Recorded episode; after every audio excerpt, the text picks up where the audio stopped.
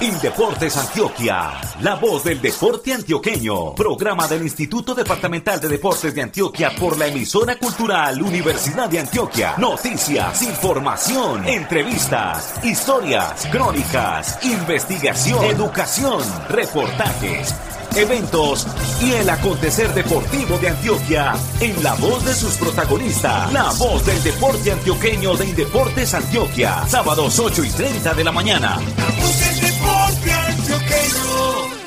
Hola, ¿qué tal, señoras y señores? Desde Medellín, en el barrio La América, les saluda con mucho gusto Luis Fernando Loaiza Gallego. Hoy, sábado 6 de marzo de 2021, nos presta la asistencia técnica desde el edificio de San Ignacio en el centro de la ciudad, Alexis Ramírez Villegas. Desde el sector de la Mota, también al occidente de la ciudad de Medellín, reciban un cordial saludo de Fernando Bustamante Arcila, socio de la ACOR Antioquia y de la ACOR Colombia. En el barrio Laureles está con nosotros el comunicador social periodista Alexander Otálvaro Villada, quien supervisa esta emisión, la 438 de nuestro espacio radial. Amables oyentes, desde el municipio de Envigado les habla Juan B. Estrada Mosquera para con Rodrigo Mora Quirós y sus aportes periodísticos desde el sector de bulerías de Medellín y la dirección de Luis Fernando Loaiza Gallego, decirles bienvenidos a nuestra información deportiva. Somos la Casa del Deporte Antioqueño. Indeportes Antioquia es referente del deporte a nivel nacional. Por más de 50 años hemos trabajado en los 125 municipios del departamento por el bienestar de quienes dedican su tiempo al deporte, la recreación y la actividad física. Indeportes Antioquia, unidos por el deporte. Titulares, titulares, titulares. En esta emisión desarrollaremos la siguiente temática.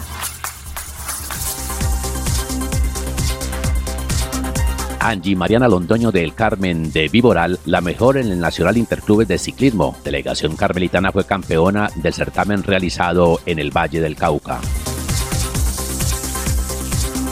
En el municipio de Río Negro fueron inauguradas obras en el tradicional Coliseo Rubén Darío Quintero Villada. Deportes de combate y tenis de mesa tienen sus espacios. Fabriana Arias, patinadora antioqueña y primera del ranking en América de los World Games, recibió homenaje de las autoridades del municipio de Envigado, su pueblo natal. El trabajo en unión, una de las grandes fortalezas de la mesa de trabajo de los entes deportivos del Valle de Aburrá, conocido como el G10. Oscar Dubián Galvis es nuevo integrante del equipo de ciclismo del Orgullo Paisa. El ciclista natural de San Rafael en Antioquia espera descollar en la Vuelta de la Juventud 2021. Tu cuerpo debes cuidar por tu salud, muévete pues. Y si comes saludable, él te lo va a agradecer. Ahora, muévase, muévase, muévase al ritmo de la música y al bailar. Ay, muévase, muévase, muévase por su salud y felicidad. Por su salud, muévase pues. Programa de Indeportes Antioquia. Deportistas en competencia y sus logros. En la voz del deporte antioqueño.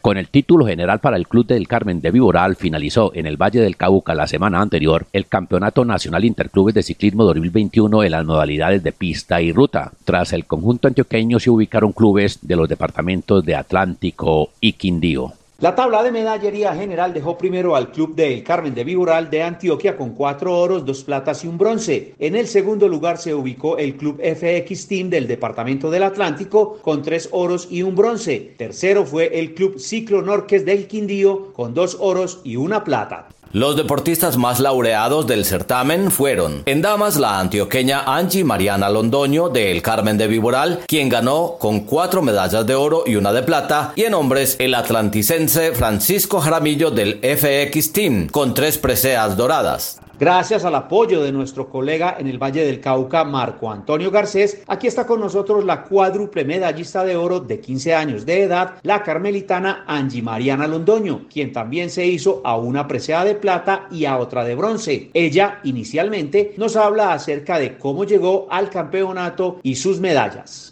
Venía aquí a este campeonato con muchas expectativas. Lamentablemente la caída me quitó una medalla, pero eso no fue un escalón que me impidiera escalar para obtener esas otras tres medallas y una de bronce. Me siento muy orgullosa por eso porque me voy muy satisfecha con mi trabajo realizado. En la prueba de ruta, ya en los últimos 200 metros sufrí una caída junto con una compañera de otro club, pero gracias a Dios no fue nada grave y aquí estamos de nuevo. ¿Cuál fue la medalla más luchada? Todas, todas fueron muy luchadas. Me siento muy orgullosa de la prueba por puntos porque a pesar de que se me dañó la bicicleta, pude seguir y conseguir la plata. Demostrando que el Carmen de Iboral tiene un ciclismo de muy buen nivel. Sí, gracias a Dios el Carmen es la capital del ciclismo femenino y esperemos que siga siendo así. La idea es ir a mostrarle a su municipio, al alcalde y a toda la gente del INDER que los apoye más para que ustedes sigan asistiendo a competencias y sigan ganando, entregándole triunfo al municipio. Eh, hace falta mucho más apoyo para el deporte. Esperemos que esto sea el comienzo para que empiecen a apoyar más, no solo al ciclismo, sino a todo el deporte del municipio.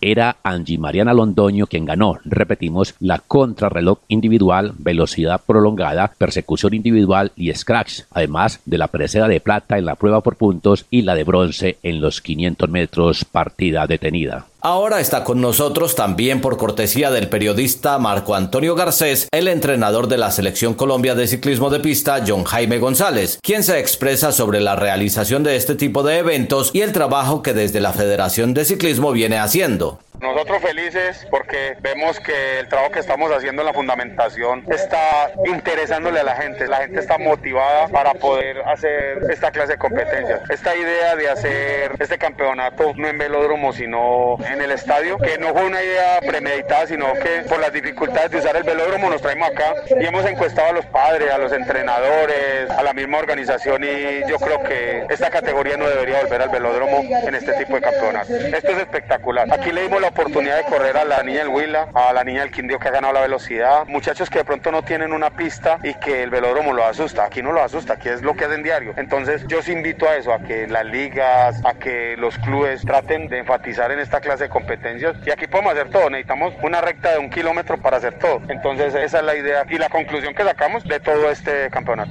Yo Jaime, y la propuesta es que sigan haciendo competencias más asiduamente porque estos muchachos necesitan precisamente de eso. Si nosotros hacemos encuentros de estos, yo creo que vamos a soliviar como una carga que tienen los entrenadores o quien los preparan, porque es muy difícil uno tener un corredor todo un año para una o dos competencias. En cambio, si constantemente ellos están compitiendo, va a ser mucho más fácil llevar un control de los muchachos. Y no carreras con subidas, con dificultades, no, carreras de estas, de las que se disfrutan. Que posiblemente gane siempre el más rápido, posiblemente, pero está creando y está dándole habilidad a ese muchacho que va a ir de para arriba en la categoría juvenil. Entonces es más técnico que cualquier otra cosa. Yo, Jaime, usted lo que ha verificado y ha observado en este campeonato aquí en Cali es que talento hay de sobra en todas las regiones. Eso no es ajeno a nada. Eh, Colombia da un grandes deportistas y es porque tenemos materia prima. Si nosotros lo organizamos, esto se va a duplicar o a triplicar, pensaría yo. Aquí hay muchachos con mucho, mucho talento. Y el ciclismo ha ido evolucionando. Primero los muchachos venían con bicicletas prestadas, venían con muchas dificultades. Ahorita se ve que los muchachos tienen un poco más de facilidad y llegan a estas competencias. Y posiblemente este tiempo por pandemia vino este número de corredores, pero yo pensaría que a esto se le puede enfrentar 400, 500 corredores sin problema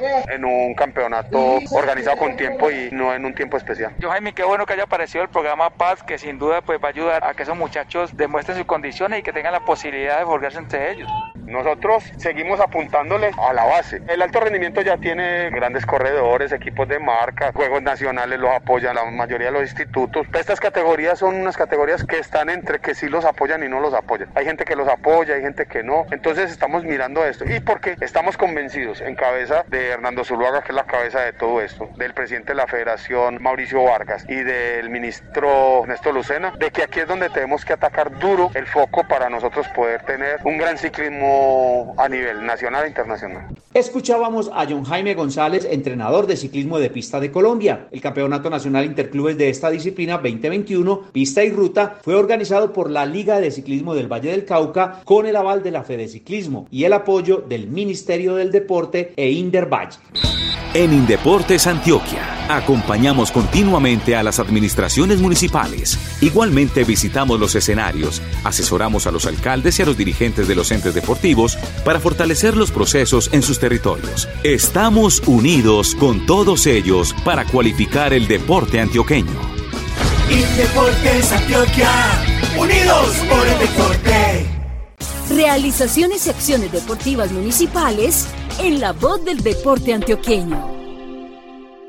Recientemente, y para una comunidad cercana a las 6.000 personas, la Administración Municipal de Río Negro dio reapertura al Coliseo Rubén Darío Quintero Villada. Inauguró la segunda etapa del citado escenario deportivo, es decir, el dojo, el salón de tenis de mesa y el centro de desarrollo deportivo. El Coliseo, en la primera planta, cuenta con un centro de promoción de la salud, un gimnasio, un campo para voleibol, baloncesto, fútbol de salón, fútbol sala, balonmano y un centro de desarrollo deportivo. En el segundo piso, ahora hay un salón para tenis de mesa y el dojo para artes marciales. El Coliseo Rubén Darío Quintero Villada es un espacio en el que se presta servicio para toda la población, desde la primera infancia hasta los adultos mayores y personas con discapacidad. Rodrigo Hernández Alzate, alcalde de Río Negro en la reapertura del escenario deportivo. Para la administración municipal es gratificante, pero el doblemente felicidad para nosotros saber que este sueño arrancó cuando desde la administración del doctor Andrés Julián Rendón empezamos a construir nuevos escenarios deportivos y entre esos estaba el del Campo Santander y ese coliseo, el Coliseo Rubén Darío Quintero, que tenía una gran intervención que tiene que ver con el dojo, un espacio para el dojo y realizar aquí varias prácticas en disciplinas como taekwondo, karate, capoeira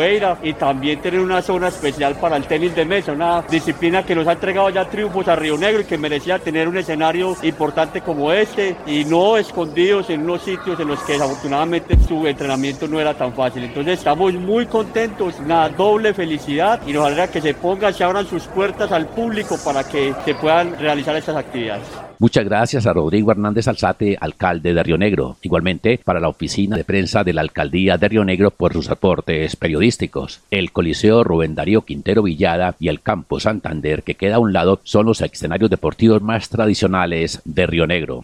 Un invitado especial en la voz del deporte antioqueño de Indeportes Antioquia.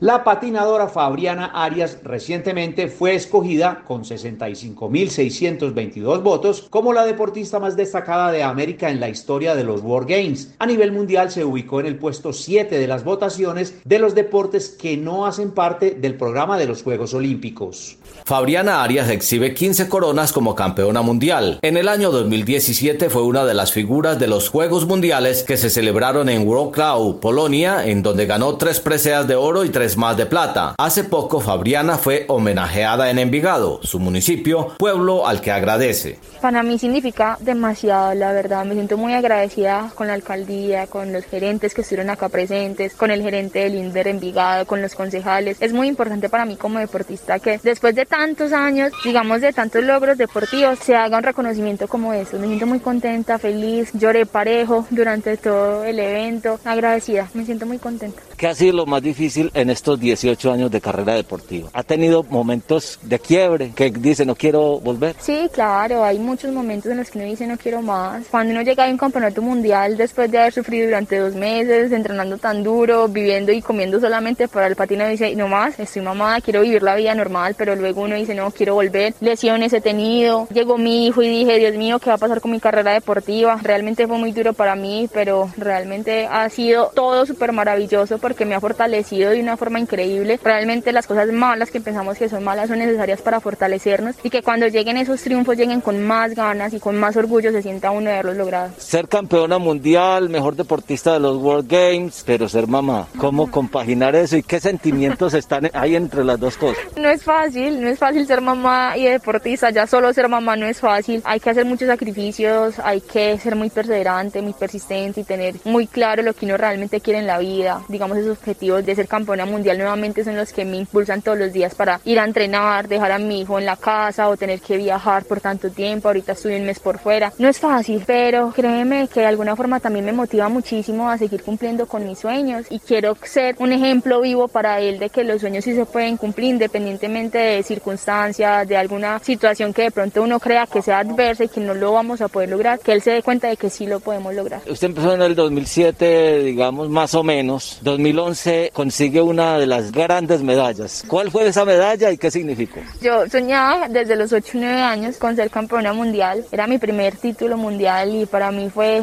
es algo que uno no alcanza ni siquiera a describir. La alegría, la llorada impresionante, estar en otro país tan lejos, escuchar el himno de mi país fue increíble y fue el inicio de toda mi carrera deportiva tan exitosa. ¿Objetivos este año? Mis objetivos este año, como te decía, es ser campeona mundial siendo mamá. Ahorita viene el campeonato mundial acá en Colombia, en Cartagena, entonces más motivada estoy porque mi familia me puede ir a ver y espero poder montarme en ese podio de primera con mi hijo y cantar el himno de Colombia. Por último, ¿qué significa el blanco y verde de Antioquia? Uy, blanco y verde es pasión, es adrenalina, es amor, es poder entregar todo por esos dos colores y decir, orgullosamente soy antioqueña, orgullosamente hago que el himno de mi departamento suene en otras partes. Muchas gracias a Fabriana Arias. Felicitaciones por sus logros y éxitos en sus próximas presentaciones. Ahora está con nosotros Iván Alejandro Vargas Lopera, entrenador de Fabriana Arias, quien nos habla inicialmente sobre la historia de su trabajo con la patinadora envigadeña. Ha sido una historia larga. Fabriana llegó a mi vida teniendo ella apenas siete años y verla hoy convertida en una de las mejores patinadoras del mundo, en una persona tan importante no solamente para el deporte de Envigado y de Antioquia, sino de Colombia, para mí es muy, muy satisfactorio y significa mucho, pero significa más como ser humano. Ver una persona ya realizada, ya con su hogar conformado, con su hijo, con su esposo y viéndola que es un ser humano de bien, para mí eso es más importante que cualquier medalla de oro. ¿Ha habido en estos 18 años algún punto de quiebre en el que diga, a partir de aquí fue que ella se consolidó o puntos en los que se haya roto como esa esperanza de llegar a lo más alto? La ilusión que ella y yo tuvimos siempre desde que empezamos a trabajar era ser campeones del mundo. En el año 2011 logramos ese primer título del mundo, o sea, estamos hablando de 10 años. Ella siempre fue una atleta talentosa, una atleta fuerte, consagrada, pero el punto de quiebre fue ese 2011. En ese 2011 arranca ya un proceso muy importante en las selecciones nacionales hasta consolidarse el día de hoy como la mejor patinadora del mundo declarada por los World Games. Este año, ¿qué viene para usted, para Fabriana, para la selección Antioquia-Colombia? Ya digamos que tuvimos un inicio espectacular en el Campeonato Panamericano de Patinaje. Fabriana, después de dos años y medio sin competencia internacional, acaba de ser nuevamente campeona panamericana. Este año tenemos Juegos Panamericanos de la Juventud a propósito uno de los cuatro cupos que logró Colombia en los Juegos Panamericanos es de una atleta revelación antioqueña, Valeria Rodríguez, que viene mostrando cosas muy bonitas y muy interesantes. Y en el caso de Fabriana, pelear el cupo para el Campeonato del Mundo y estar nuevamente representando al país y buscando un nuevo título mundial para ella. Gracias para Iván Alejandro Vargas Lopera, entrenador nacional de patinaje y orientador de Fabriana Arias, por estar con nosotros. Recordamos que Nicole David, deportista de squash de Malasia, con 318.943 votos, fue catalogada como la mejor atleta en la historia de los World Games. En Indeportes Antioquia trabajamos por el bienestar de nuestros atletas de alto rendimiento. Apoyamos a deportistas estudiantes, vinculados con diferentes instituciones educativas del departamento. Para nosotros es muy importante la formación deportiva y académica de quienes nos representan en los eventos nacionales e internacionales. Indeportes Antioquia, unidos por el deporte. En la voz del deporte antioqueño, Hechos de Gobierno. El Grupo G10 es una mesa de trabajo en torno al deporte, la recreación y la actividad física conformada por los 10 municipios del Valle de Aburrá, Barbosa, Bello, Caldas, Copacabana, Envigado, Girardota, Itagüí, La Estrella, Medellín y Sabaneta, más Guarne y Guatapé del oriente antioqueño. El trabajo de los 10 entes deportivos del Valle de Aburrá, junto con Guarne y Guatapé del Oriente, comenzó el año anterior y ya este año reactivó sus reuniones. El compromiso es trabajar unidos por el desarrollo del sector, en beneficio de sus actores y de la comunidad en general. Invitamos a una de las integrantes del G10 del deporte, se trata de Diana Toro Zuleta, gerente del Instituto Municipal de Deporte y Recreación de Medellín, Inder Medellín, para que nos hable inicialmente de la fortaleza más importante que tiene este grupo de trabajo. Bienvenida. Yo creo que la fortaleza más grande que tiene la mesa G10 es justamente la articulación y el trabajo en equipo que hacemos. Porque yo pienso que de forma individual cada uno de los dirigentes o cada uno de los directores de deportes y recreación de los diferentes municipios podría hacer las cosas muy bien. Estoy segura de eso. Son gente muy profesional y muy capaz. Pero en equipo podemos llegar más lejos. Trabajando en equipo podemos tomar mejores decisiones y más en un momento de pandemia. Yo creo que también este momento es importante a nivel mundial para unirnos, para pensar en un bien común y yo creo que eso es lo que estamos haciendo aquí en la Mesa G10 del Deporte. Cuando se dice Mesa G10 del Deporte, hay una presunta exclusión de recreación, educación física. ¿Ustedes han pensado que de pronto se pueden articular otros temas que van anexos al deporte? Siempre lo hemos dicho, o sea, lo ponemos la Mesa G10 del Deporte, pero por supuesto que siempre está nuestra misionalidad, la misionalidad de todos los institutos del deporte, la recreación y la actividad física. Entonces, bajo ninguna circunstancia podemos excluirlos. Siempre todos estos tres actores importantes de la actividad física, el deporte y la recreación están presentes en nuestra mesa. En cuanto a Juegos Metropolitanos para este año, ¿se tiene ya conceptualizado cómo se podrían hacer? Yo creo que la idea, porque lo habíamos hablado desde el año pasado, desde la última mesa G10 que se hizo en diciembre, y es mirar cómo íbamos avanzando con estos pilotos de deportes en conjunto y ahora entonces aumentar las disciplinas deportivas. Entonces, que no solamente se realiza en las disciplinas individuales, sino también en los próximos Juegos Metropolitanos del G10, hacerlo también con disciplinas de deporte en conjunto. Era Diana Toro Zuleta, gerente del INDER de Medellín. Ahora está con nosotros Héctor Sánchez del Instituto de Cultura y Recreación y Deporte de Itagüí. Inicialmente, Héctor, ¿qué tal el trabajo que Itagüí junto a los nueve municipios del Valle de Aburrá y dos de Oriente viene realizando desde el G10? El trabajo articulado que venimos realizando en el G10 es muy importante para toda la región. Trabajar de manera individual muchas veces requiere mucho más esfuerzo. Cuando nos unimos y en equipo fortalecemos todos los procesos, podrá llegar mucho más fácil toda la oferta institucional a nuestras comunidades. Por eso estas reuniones del G10 son muy importantes, yo diría que vitales, porque a través de ellas vamos a poder continuar construyendo tejido social en todas nuestras comunidades. ¿Ustedes tienen propuestas específicas en algún tema, educación física o en algo así? Si nosotros queremos proponer una mesa de la recreación y de la actividad física, el deporte es muy importante, pero asimismo tenemos que promover estilos de vida saludable a través de la recreación, de la actividad física. Queremos proponer esta mesa y con ella ampliar mucho más todo el portafolio que podemos ofrecer desde nuestros institutos o secretarías. También queremos trabajar mucho el tema de la actividad física adaptada. Las personas con discapacidad son muy importantes para poder brindarle un entorno mejor a ellos y a sus familias. Ya específicamente del Instituto de Itagüí, ¿qué se buscará este año? Yo creo que el Instituto de Itagüí es uno de los que tiene algo muy lindo y es que somos cultura y deporte. Somos el Instituto Municipal de Cultura y Deporte y a través de esta premisa de nuestro alcalde queremos vincular a todos los actores culturales para que hagamos trabajo con el sector deportivo. Asimismo queremos buscar alianzas con la academia, la Universidad de Antioquia, con el COI para fortalecer a todos nuestros entrenadores, nuestros profesores y evidentemente ciclos de capacitación más rigurosos, más fuertes que permitan generar a todos nuestros profesores mayor conocimiento para ser replicadores en nuestro territorio.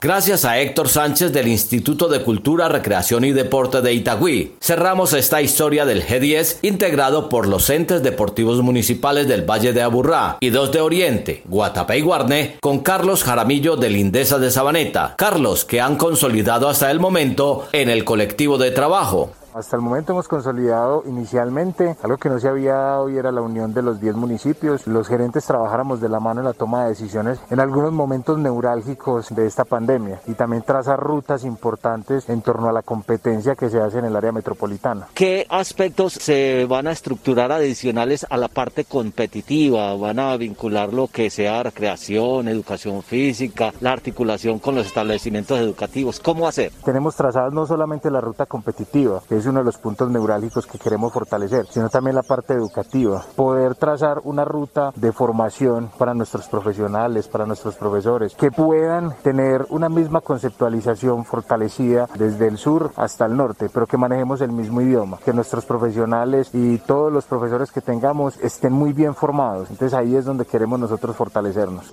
Agradecemos la presencia en nuestro espacio radial de Carlos Jaramillo del Indesa de Sabaneta, con Carlos, con Héctor Sánchez del Instituto de Cultura, Recreación y Deporte de Itagüí y con Diana Toro Zuleta del INDER de Medellín, hablamos del G10 del deporte del Valle de Aburrá. Indeportes Antioquia tiene una historia que nos llena de orgullo. Por más de 50 años hemos apoyado el deporte en el departamento, fortaleciendo la infraestructura deportiva, desarrollando programas de actividad física, capacitación, eventos institucionales y las escuelas de deporte formativo. En Indeportes trabajamos para que nuestros territorios tengan una mejor calidad de vida. Indeportes Antioquia, unidos por el deporte. Orgullo Paisa de Ciclismo. Información del equipo del Departamento de Antioquia. El corredor antioqueño Oscar Dubián Galvis del municipio de San Rafael, de la categoría sub-23, es nuevo integrante del equipo de ciclismo del Orgullo Paisa. Este corredor vuelve al programa luego de haber formado parte de él cuando estaba en la categoría juvenil. Aquí escuchamos sus declaraciones. Quiero saludar a todos los seguidores del equipo Orgullo Paisa. Feliz de volver al equipo. Estuve en la categoría juvenil y ahora estando en la sub-23 y volver a este equipo creo que me llena de mucha ilusión para lo que será esta nueva temporada. La poca experiencia que he adquirido a mi cortada ha sido mucha. He corrido Clásico RCN, Vuelta a Colombia, dos Vueltas a la Juventud y creo que las expectativas para este año son muy altas. La preparación junto a mi preparador Vargas ha sido estricta, ha sido demasiado dura, también por el tema que me dio el COVID, entonces ha sido un poco muy duro volver a coger el nivel que adquirimos el año pasado.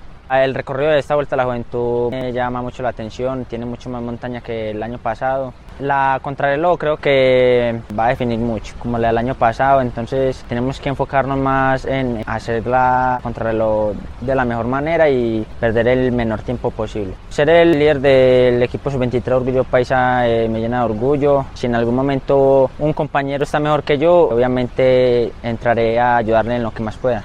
Con la llegada al orgullo paisa de Oscar Dubián Galvis, a quien escuchábamos, se esperan buenos resultados y hay mucha satisfacción al interior del conjunto de ciclismo del departamento. Así lo expresa el entrenador del equipo, Héctor Manuel Castaño Betancur. Contentos con la llegada de este talento antioqueño, un muchacho joven, escalador nato. Para nuestro equipo la verdad es que es una aliciente tener un corredor de esta categoría, ya que no teníamos todavía conformado como un equipo sub-23 muy definido y con la llegada de Dubián tenemos opciones de hacer una buena vuelta a la juventud. Es el actual subcampeón de la Vuelta a la Juventud, campeón de la montaña, ganó dos etapas el año pasado, entonces por ende es un corredor a tener en cuenta para disputar este título este año. La idea es trabajar unidos en equipo para que los resultados se vean en la Vuelta a la Juventud. Era Héctor Manuel Castaño Betancur, entrenador del Orgullo Paisa de Ciclismo. La Vuelta de la Juventud 2021, la carrera ciclística sub-23 más importante del país, se correrá del 5 al 11 de abril, tendrá siete etapas. Comenzará en San José de Cúcuta y terminará en Tocancipá. Noticias, noticias, noticias. En la voz del deporte antioqueño. Información que nos llega del Comité Olímpico Colombiano y que nos parece de mucho interés ahora que estamos a 138 días de los Juegos Olímpicos de Tokio, certamen deportivo que se llevará a cabo del 23 de julio al 8 de agosto de este año. El 23 de julio de 2021 se espera que se dé la apertura de los Juegos Olímpicos y a 138 días de esa fecha Colombia suma 31 deportistas clasificados en deportes como atletismo, arquería, ciclismo, ecuestre, natación, clavado, lucha y taekwondo. La historia de los clasificados, dice el Comité Olímpico Colombiano, se inició con la marchista Lorena Arenas y continuó con los atletas Sandra Galvis, Bernardo Baloyes, Caterine Ibargüen, Yosiri Urrutia, José Leonardo Montaña, Anthony Zambrano y Mauricio Luego se sumaron los clavadistas Sebastián Morales y Daniel Restrepo, así como los luchadores Carlos Izquierdo, Julián Horta y Oscar Tigreros, además del ciclista Kevin Quintero en la pista para cerrar los cupos nominales con Jefferson Ochoa y Andrea Ramírez del Taekwondo. En la cuenta de cupos numéricos está Arquería con Ana María Rendón, Ecuestre con Juan Manuel Gallego, el equipo masculino del relevo de atletismo 4x400 más un suplente, los cinco ciclistas de ruta y una mujer que también estará en las pruebas de ruta en Tokio. Estos cupos numéricos pertenecen al país y no a título personal a los deportistas. Ahora son 31 cupos, cerca de un 40% del total esperado de clasificación, con varios deportes todavía en camino de obtención de la clasificación y con eventos que se reactivarán próximamente para ese fin. Te quedes en la cama, el corazón te reclama y ahora vamos a cantar. Por su salud, muévase pues. Y Deportes Antioquia. Muévase pues. Señoras y señores, esta fue nuestra emisión 438, la que contó con la asistencia técnica desde el Máster Central en el edificio de San Ignacio, en el corazón de Medellín, de Alexis Ramírez Villegas. Desde el sector de la Mota al occidente de la capital de los antioqueños, les habló Fernando Bustamante Arcila, orgullosamente socio de la Acor Antioquia y de la Acor Colombia. Con el apoyo periodístico de Rodrigo Mora Quirós en el sector de bulerías, la supervisión de Alexander Otálvaro Villada en el barrio Laureles y la dirección de Luis Fernando Loaiza Gallego desde el municipio de Envigado, les informó Juan B. Estrada Mosquera. La voz del deporte antioqueño, una producción de la oficina de prensa de Indeportes Antioquia, se transmite por la emisora cultural Universidad de Antioquia, frecuencias de Turbo, Santa Fe de Antioquia, Caucasia, Puerto Berrío, El Carmen, de Viboral, Andes y Medellín. Desde el barrio La América de Medellín les presentó Luis Fernando Loaiza Gallego. Feliz fin de semana para todos. Indeportes Antioquia, la voz del deporte antioqueño. Programa del Instituto Departamental de Deportes de Antioquia por la emisora cultural Universidad de Antioquia. Noticias, información, entrevistas, historias, crónicas, investigación, educación, reportajes eventos y el acontecer deportivo de Antioquia en la voz de sus protagonistas. La voz del deporte antioqueño de Indeportes Antioquia. Sábados 8 y 30 de la mañana.